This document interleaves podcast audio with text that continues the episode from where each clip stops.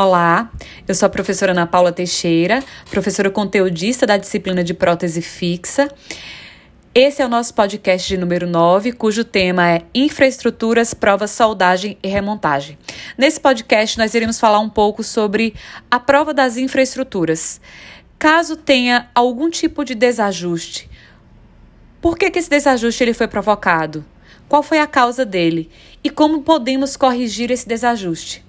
Lembrem-se que podemos avaliar a adaptação marginal através da sonda exploradora, através das radiografias e através dos marcadores internos, tá? Então, na sonda exploradora, com a avaliação é, com a sonda exploradora, nós podemos avaliar se o degrau é negativo, por exemplo. Se o degrau foi negativo, nós vamos observar que houve desajustes marginais, né? Quando a sonda exploradora ela foi dirigida para o interior do sulco gengival.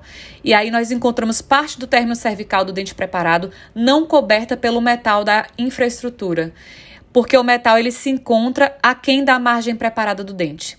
Então a infraestrutura ela está aquém do término do dente, ou seja, sobra dente, tá? Então é, o remanescente, digamos assim, está maior do que a infraestrutura, certo? Qual é a causa, a possível causa? Um recorte incorreto do troquel onde a peça ela se encontra adaptada e como parte do término cervical foi inadvertidamente removido durante o recorte do troquel, o resultado pode ser esse tipo de falha. Como podemos corrigir? Se esse degrau ele for pequeno e ele for discreto, né, em uma área de fácil acesso, por exemplo, nas faces livres, vestibular ou lingual, Pode-se optar por desgastar o término com brocas de acabamento FF ou brocas multilaminadas, né? Ou também as brocas em forma de chama para desgastar é, para o desgaste do dente, tá? Também pode ser feito com instrumentos periodontais com o objetivo de promover o alisamento superficial adequado e facilitar a, a ação e da, da higienização oral.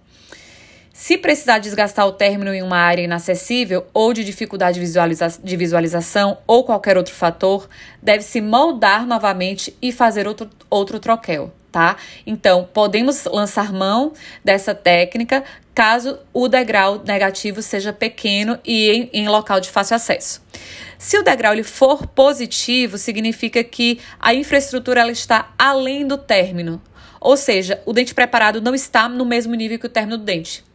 Qual a possível causa? Recorte incorreto do troquel, com recorte além do término cervical e geralmente apresenta sinais clínicos evidentes: isquemia do local, deslocamento da infraestrutura, trauma gengival.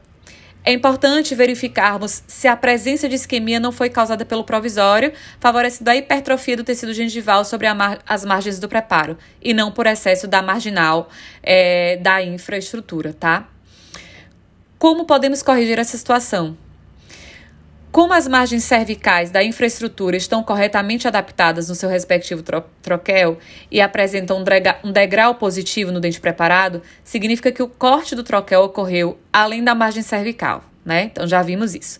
Se for possível o desgaste no próprio troquel, faz o desgaste da infraestrutura, afina a infraestrutura e vai checando em boca.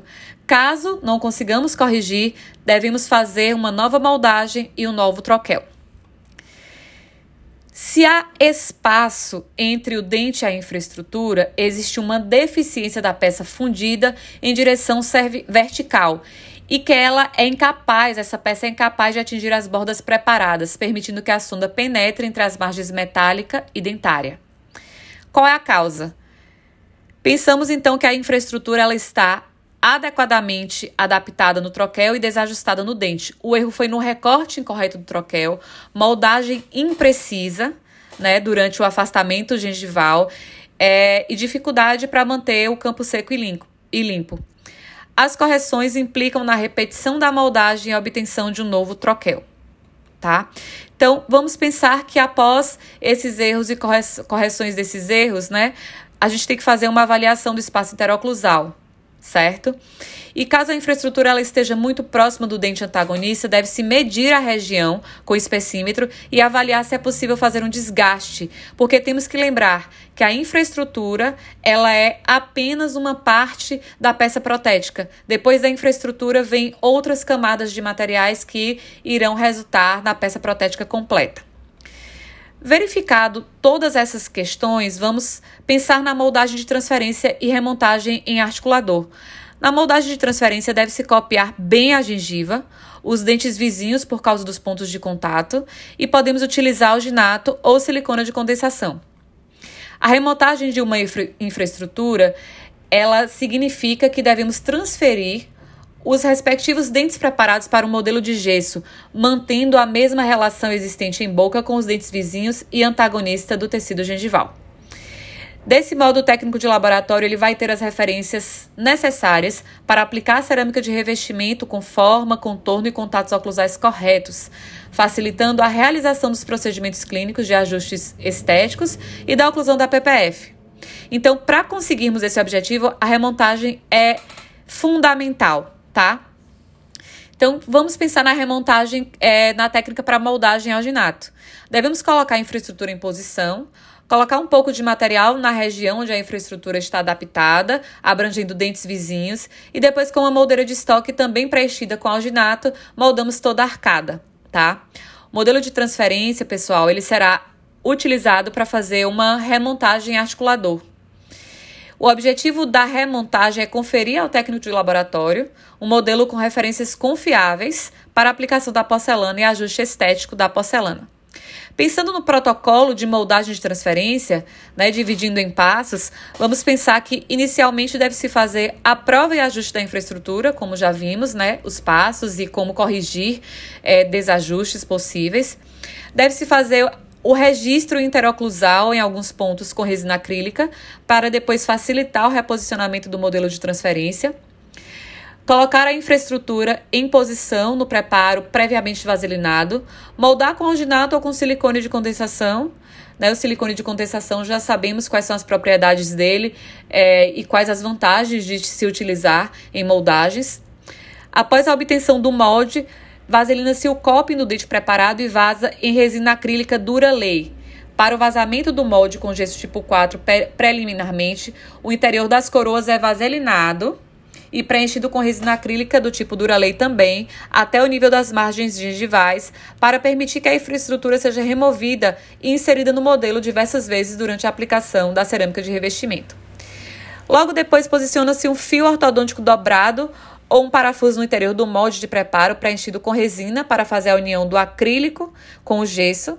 Como a resina não apresenta adesão química ao gesso, antes de polimerizar-se, é colocado no interior da coroa um fio ortodôntico dobrado com parafuso para servir como um mecanismo de retenção. Então, seria uma espécie de retentor. É, depois obtém-se o modelo, né, vaza o restante do molde com gesso, obtém-se o modelo com a ajuda dos registros interoclusais previamente coletados, faz-se uma nova moldagem no articulador e escolhe a cor do dente para enviar para o laboratório para fazer a confecção, né, a, a inserção das camadas de cerâmica. Muito obrigada, espero poder ter ajudado.